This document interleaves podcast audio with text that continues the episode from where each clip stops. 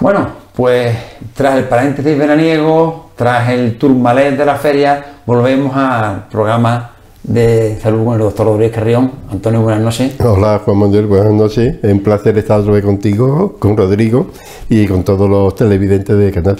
El placer es nuestro porque, como bien hemos dicho, tuvimos el periodo estival, tuvimos vacaciones, después las ferias, que no son pocas en esta comarca desde Recádiz, porque septiembre, octubre son sinónimos de, fiesta aquí en, la Sierra de Cádiz, pero como prometimos cuando acabamos el programa en julio, creo que fue. Julio, julio. julio Aquí estamos otra vez de nuevo con el programa número 92, como la Expo, ¿no, Antonio? Digo, todo llega, el tiempo pasa que vuela y eso es así, es ley de vida y nada, aquí estamos. Y decíamos eh, fuera de cámara que estamos ya cercanos al programa número 100 cuando llegue este programa, creo que haremos, vamos a hacer algo. Un recordatorio. vamos a soplar las venas, ¿no? sí, hombre, qué menos. vamos, vamos a soplar las. Ya algo haremos. Eh, Antonio, nos fuimos, acabamos el, el, programa hablando de COVID, entre otras cosas, porque ya estaba el COVID mucho más atenuado, porque está mucho más atenuado, atenuado ahora, pero el COVID sigue estando, ¿no? El COVID está aquí y va a durar. Yo, es decir, ya todas las autoridades sanitarias dicen que esto mm, ya, bueno, están restringiendo hasta el uso de mascarillas, se está estudiando quitarla hasta los medios de transporte. Hay varios países, como ya sabemos, que lo han retirado hasta de los medios de transporte para hacerlo, entre comillas, una normalización igual que la gripe, los catarros estacionales. Tanto es así que, mm, que ahora mismo, que estamos en pleno otoño, Muchas veces se confunden los cambios de temperatura de por la mañana, después al mediodía hace calor. Eh, y hay esos cambios, yo por ejemplo tengo la garganta un poquillo pillada, la nariz por la mañana, después me pongo bien, y esos cambios de temperatura. Pero muchas veces se confunde y dice, ¿será esto cambios de temperatura? ¿Será un resfriado? ¿Será un comienzo de gripe? ¿Será la COVID? Es un lío, es decir, ahora, mm, porque como la gripe y los resfriados han estado casi casi ausentes en gran proporción durante el tiempo de COVID gracias a las mascarillas, gracias al lavado frecuente de manos o, con antisépticos, gracias a la distancia, pero como ahora ya todo el mundo estamos rebujados, ya todo el mundo estamos, menos los, centros sociosanitarios, los hospitales y las farmacias y los medios de transporte.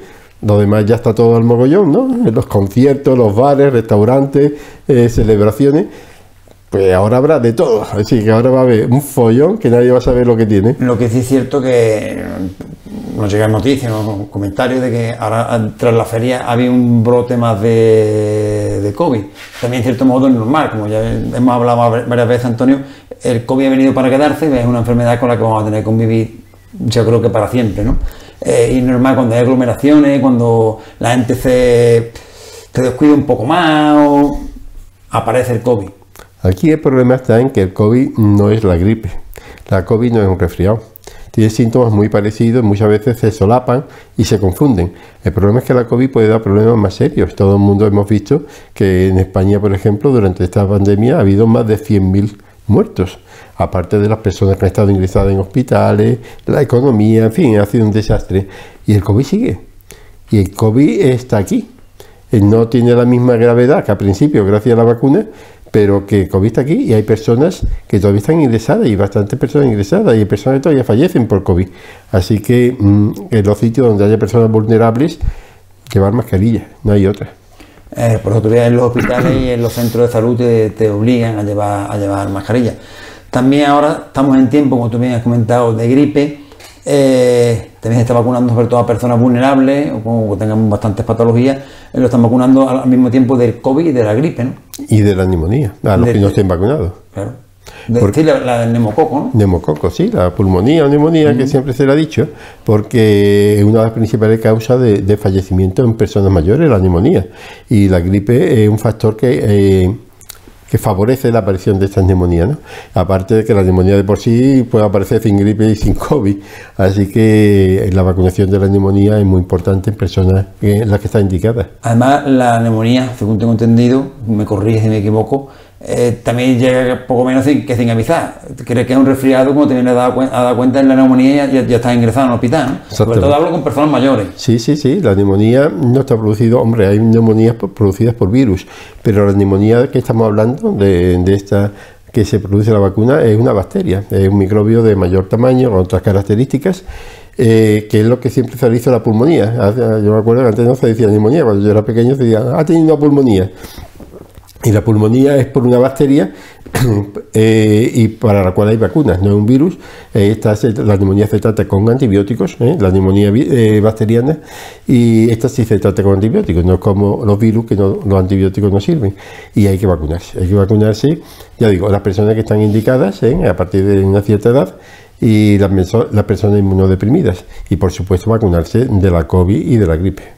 Incluso creo que te vacunas hasta al mismo, tiempo de todas, que, van y te, pones te vacunan de, todas las... En diferentes brazos.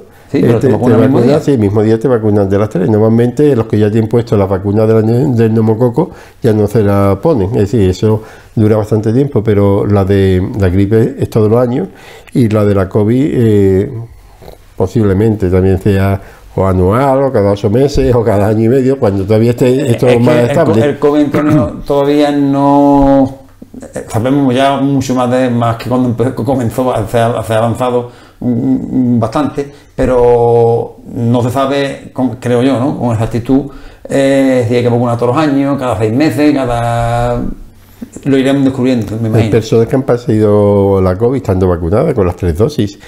Hay que tener presente, recordar que la vacuna no protege de que contraiga el COVID. Exactamente, lo va a coger, lo que pasa es que después los síntomas, las complicaciones son mucho menores que si no te vacunas. Y los ingresos hospitalarios y las muertes. Entonces, que una persona dice, no, yo ya he pasado la COVID, yo ya, mm, como si estuviera vacunado, ahí usted, esto ha pasado la COVID dentro de un mes o dos meses, eh, eh, porque mí puede ser otra variante. Es decir, hemos visto que hay varias variantes. dice, yo, yo, hombre, he pasado la COVID dos veces, tres veces. Pues sí, me lo creo. Entonces, a lo mejor la pasa como un resfriado o casi sin síntomas. Hay gente que lo pasan peor, pero que el problema es cuando tú se lo pasas a una persona inmunodeprimida. Y hay que tener que recordar que la eficacia de la vacuna no es 100%, que es un 92, un 93%, que hay de cada 100 personas que se vacunan, hay 7, 6 o 7 que, no, lo hacen tanto efecto. Y tú no sabes si es tu padre, tu madre, tu hermana, tu mujer o tú mismo. Así que se recomienda que los sitios donde hay muchas personas, ¿eh? Eh, todas juntitas unas a otras, el uso de mascarilla. Es decir, yo me la pondría para el transporte público, aunque se permitiera, yo me la pondría, porque yo no sé si alguien entonces allí y es que ha cogido un poquito de irritación, o un resfriado, o la gripe, o la COVID. Aunque esté vacunado, la puede pillar. Y si la pilla, eh, te tienes que quedar 10 días en tu casa, o si puedes salir con mascarilla, tienes que estar aislado de las personas, porque la puede, en fin, es un lío. Mejor no cogerlo. Pero Antonio, vamos a dar mensajes de optimismo, porque afortunadamente esta enfermedad, después de todo lo que ha traído, en relativamente poco tiempo se ha podido controlar, porque esto hace a lo mejor, te digo, 40, 50 años era impensable este control. Yo creo que ha sido eh, un esfuerzo a nivel de investigación y, económico bárbaro para conseguir que la epidemia esté más o menos, controlada. Que la, cantidad que se nos olvida, pero hace dos años la cantidad de fallecimientos diarios que había, la cantidad de personas en la UBI, en los hospitales, eh, él no poder salir a la calle eh, y todo paralizado. Eso parece que se olvida, pero eso estaba ahí. ¿eh? Antonio, que, me acuerdo yo que poco menos que era el fin del mundo. Sí, sí, sí. sí. ¿Eh? pero es que no hace tanto, que es que hace dos años. hasta hace poco, bueno, me acuerdo yo que había que enseñar el uso de la mascarilla, porque no estamos acostumbrados a usar mascarilla. Respecto a esto ocurrió... Si, por eso, si pudiéramos hacer un recordatorio de los tipos de mascarillas para que la gente más o menos tenga fresco en la memoria o usted tenga, presente cuáles son los tipos de mascarillas. Sí, ahí eh, generalmente lo que se usa son dos actualmente, que son unas que son como verdecitas y otras que son como blancas. Uno le dicen la de cucurucho, la blanca, que es, la más cara, la, la FFP2, no he dicho el nombre que parece un poquito raro, pero en fin, aunque ya casi todo el mundo la conoce, eh, la blanca, la de cucurucho, que es la mascarita, esa es la que te previene a ti de contraer la enfermedad, de que otro te vaya, y además también previene de que tú se lo pases a otro. Tiene doble barrera. Yo no se lo transmito a otro porque se queda aquí el virus y el otro se queda por la otra parte. Pero la otra, la que es verdecita, que es más, la baratita, la quirúrgica, que es la verdecita, que es la más barata, esa lo que hace es prevenir de que yo te infecte a ti. Pero tú me puedes infectar a mí. Es decir, que dice, bueno, yo me voy a ir en el autobús, me voy a poner la verde para estar protegido. No. Si vas a un autobús, si tú te quieres proteger, te tienes que poner la blanca. Y si tú quieres proteger a las demás personas, te puedes poner o la blanca o la verde. Entonces, si tú proteges. Ahora, si tú te quieres proteger a ti mismo, tiene que ser la blanquita, la que es mascarita. Si es que te quieres proteger. Yo he visto a personas que van por un, un centro que están bien, y dice, no, me voy a poner la mascarilla para protegerme por si alguien, que esa no te protege, la verdecita no te protege a ti, eres tú, si la tuviera que va a impedir que lo demás pero a ti que te protege es la blanca, es decir, si queremos protegernos, la blanca, y punto. Ah, siempre bueno decirlo a modo de, recordatorio. Antonio, ah, cambiando de tema, desde el Observatorio de Salud Especialistas ya de Ubrique, eh, también habéis comenzado un taller en el 5 de octubre, un taller de, enfermedades infantiles, ¿no? Sí, a los colegios. Ahora que comienza el curso escolar, eh, normalmente solemos hacer talleres eh, de algunos de los temas más frecuentes que aparecen los niños, la enfermedad del beso, que es muy frecuente en los colegios, las enfermedades respiratorias, hay algunas que son poco frecuentes pero asustan mucho, que es la meningitis. Cuando hay algún caso en un colegio, una meningitis, todo el mundo se pone. En fin, hasta los piojos. En fin, hay muchas enfermedades corrientes en los niños y entonces, pues este año igual, hemos puesto eh, los colegios de Urique, eh, se ha ofrecido a todas las AMPA, todas las asociaciones de padres y madres, en fin, al colegio en general, eh, unos talleres online a través de WhatsApp, donde se le manda los temas, se le manda el texto en formato Word y en PDF, y también se le manda enlaces a artículos de prensa de periódicos muy sencillos que se pueden leer fácilmente, un lenguaje muy coloquial y también vídeos por especialistas, pediatras, catedráticos sobre esa enfermedad, de tal manera que puedan eh, tranquilamente en su casa pues leerlo, se leen 5 o 10 minutos en qué consiste la enfermedad, por qué se produce, cuáles son los síntomas y cuál es el tratamiento, para que cuando vayan al pediatra pues más o menos sepan mm, de qué le está hablando. Bueno, Antonio, lo que sí es cierto que cuando empiezan los colegios siempre hay más, más enfermedades, porque los niños han estado todo el verano más más aislado, bueno, aislado no aislado, ha estado con su, en su entorno, ya se mezclan unos con otros, siempre hay más enfermedades de todo tipo, ¿no? Y sobre todo los niños más pequeñitos que se incorporan por primera vez al colegio, los de tres años, y estos niños pues muchas veces no tienen suficiente contacto con los virus, con los microbios, porque han estado en su casa entonces, pues, son más vulnerables. entonces son más vulnerables, sí. Y tenéis el taller, desde habéis empezado el día 5 de octubre, desde el Observatorio de Salud. Y termina en noviembre, porque son 10 temas y no, aproximadamente dos temas a la semana. Y la gente lo tiene, tiene bastante sensación. Sí, sí, porque son además temas escogidos por ellos.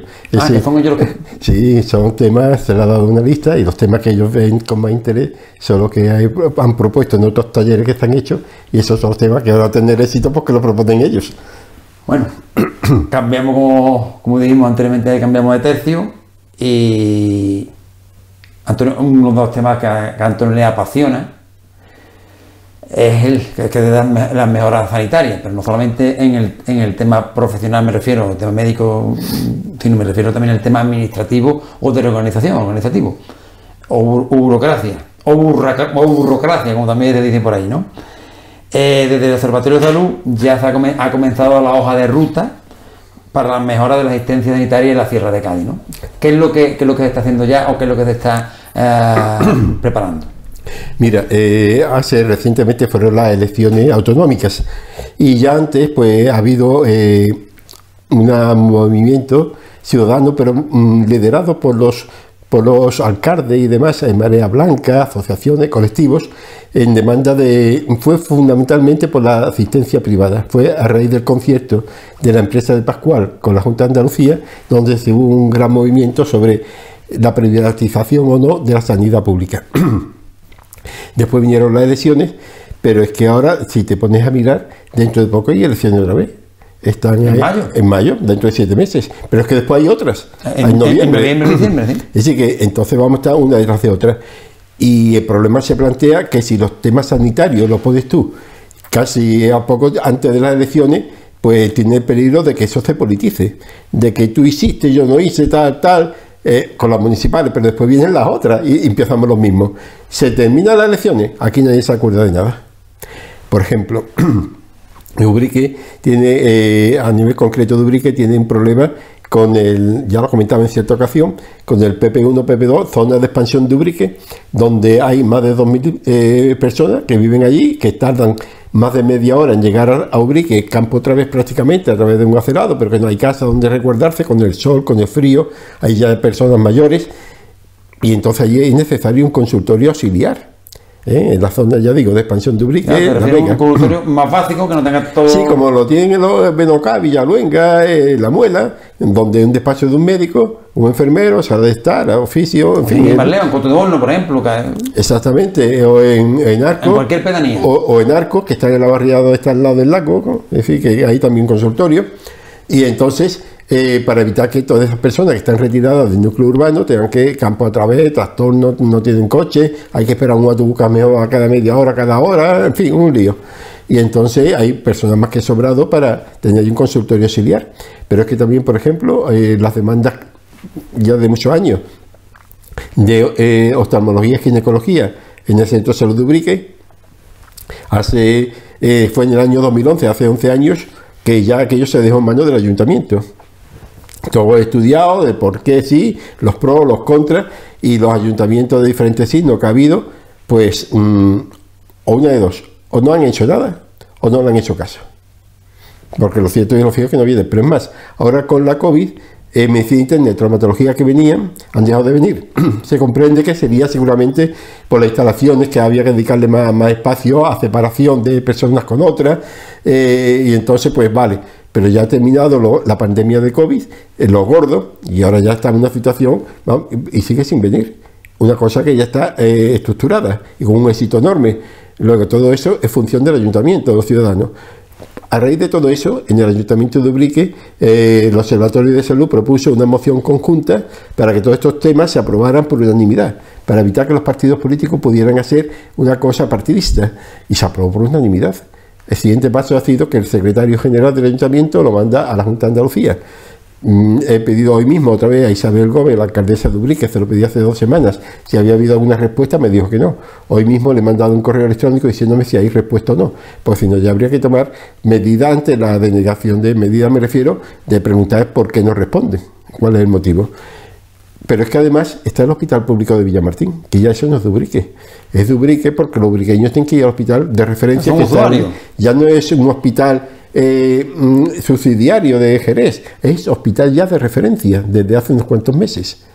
Entonces, eh, ahí toda la población de, que cercana a Villamartín, pues tiene ese hospital que es concertado, que me parece muy bien, que sea concertado público, pero mm, eh, me parece muy bien en el sentido de que hay una asistencia sanitaria. Ahora, lo que ya no parece bien, no a mí, sino yo creo que al resto de la población, es que después de 26 años siga siendo concertado, porque eso está suponiendo a las arcas de todos, de nuestros impuestos, de todos, que estamos pagando a una empresa privada cuando yo pago para un servicio público. A mí de mis impuestos o de lo que me, me descuentan de mi nómina o de la pensión, una parte es para un hospital público, no para un hospital concertado. Los hospitales concertados y todo esto concertado es subsidiario, como apoyo, como es decir, todo aquello que el público no puede asumir porque sería muchas demoras, pues entonces una parte se desconcierta. Igual que los ayuntamientos, a un ayuntamiento para un evento musical que organiza la feria no va a tener un departamento de música, sino que cuando llega la feria pues se lo contrata a una empresa. A, los servicios. A subsidiaria.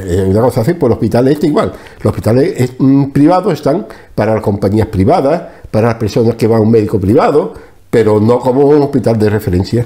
¿Por qué? Porque las empresas privadas tienen que tener un beneficio económico, tienen que ganar dinero eh, lícito totalmente, que es un 6%, 6% de beneficio industrial. En el caso, de, por ejemplo, del Hospital de Villamartín, es un millón y pico de euros todos los años de beneficio industrial. Ah, para decir, los gastos una cosa, pero después los, mis beneficios para soy empresa, yo que ganar dinero, es un millón y pico de euros. En cierto modo eso es comprensible porque es, un, es, una empresa y es un negocio que tiene que, Y aquí, no, por ejemplo, hace 26 años no había hospital en la sierra, teníamos que ir a Jerez o a Ronda. Entonces esto vino a hacer un balón de oxígeno hace 26 años. Pero ya llega un momento en que la seguridad social ya debe hacer una cosa, decir, mire usted, durante un tiempo, vale, ah, pero ya ahora voy a hacer yo el mío. Igual una empresa voy a hacer mi propia empresa en un hospital, o usted me vende la suya, para que no eso, para que no haya dos hospitales, van a ser la competencia, además usted vive más que nada de nosotros, es decir, o usted me vende la suya, llegamos a un acuerdo, o yo la hago un lado. Entonces, ahí está el, ahí está el tema. Ese que eso ya se tratará más adelante. Antonio, y, para, para, acabar, porque el tema es, bastante, eh, es, bastante, yo creo que interesante. Eh, para que no sabe, yo por ejemplo no sé ahora mismo, los coches que produce un hospital concertado y un hospital público son los mismos, son los mismos o, o es diferente. Bueno, yo creo, vamos a ver, el coste de una operación en un hospital privado debe, bueno, en un hospital público, si lo concierta, debe ser con el mismo precio. Es decir, un hospital privado que la operaron unas rodillas, por ejemplo, un menisco. No, pero lo que me quiero referir es a, nivel de Junta de Andalucía. Sí. Eh, el, gasto que tiene, o, lo que supone para la Junta de Andalucía, el, hecho de tener un hospital público o uno concertado es lo mismo o hay diferencia? Hombre, yo creo, eh, es de sentido común, que es mucho más caro el concertado. Porque además del coste que vale, la luz, el agua, que eso es igual para todo el mundo, el concertado tiene eh, que ganar un beneficio, en este caso del Hospital Villamartín, gana 1.300.000 euros todo el año, limpio, como mínimo, limpio, que, si fuera público, pues nos lo ahorrábamos y lo metíamos a contratar enfermeros, contratar médicos, contratar lo que sea. O para investigación. Para... para investigación, para lo que sea. Luego, un hospital concertado siempre te sale más caro que uno público de cajón, ofreciendo lo mismo. Hombre, si el hospital privado te ofrece menos, pues claro, vale más barato. Es como si tú no vas a comprar un coche de alta gama que uno dice, no, es que a mí el coche me ha costado muy baratito, pero no es de la misma gama que el otro. Digo, a igualdad. A igualdad de servicios, a igualdad de prestaciones, el privado siempre es más caro es mucho más caro. No, lo que queremos que, quede, más caro claro. Porque ya tiene un beneficio industrial, no por nada. Que un profesional de, la sanidad, claro, nosotros no somos neófitos en, el tema, a la hora de comparar un concertado con uno público, si el, el, el concertado se lleva un millón de beneficios, pues de millón quedaría en lo público, claro, es lo que tú estás Totalmente, con eso me contratar un montón de personal y para mejorar, las instalaciones, mejorar las instalaciones. Las instalaciones, los Porque, claro, Se supone que lo público no tiene por qué tener beneficio. Es que no lo tiene, es, que revierte el Ahí voy, ahí voy. Es que esos beneficios revierten en las mejoras de, de, todo tipo. No, no solo es personal, sino de instalaciones, de todo, ¿no? Más sencilla, porque hay poco tiempo, es como si tú, ¿qué, es más barato? ¿Comer un puchero o un potaje en tu casa o en un restaurante? El mismo potaje. ¿eh? Es lo mismo todo, digo, los mismos ingredientes, toda la misma calidad. En tu casa. En tu casa, ¿por qué? Porque en el, restaurante hay que pagar al empleado, a la seguridad social, el tenerlo abierto, haya clientes o no haya clientes. Dice, hombre, eh, no, no, es que es de lógica. En tu casa te sale más barato porque todo queda en casa todo el ahorro queda en casa, mientras que en un restaurante tienes que pagar la comodidad, que te lo pongan por delante, que después ellos freguen los platos, que ellos cocinen. es que así. El servicio que te prestan. Claro. lástima que se nos acaba el tiempo, pero ya seguiremos en el próximo programa, porque la verdad que el tema es muy, muy interesante y sabemos que, que, desde el Observatorio de Salud estáis haciendo gestiones con distintos ayuntamientos, con distintos colectivos, con distintos partidos políticos para intentar traer el, o por lo menos allanar el camino para que venga el, hospital público a la Sierra de Cádiz. Antonio, como siempre, como antes del verano, muy buenas noches, muchas gracias y como siempre mm, darte las gracias de nuevo por la hospitalidad que, que tienes con nosotros. Hasta el próximo día. Hasta el próximo día, el viernes que viene.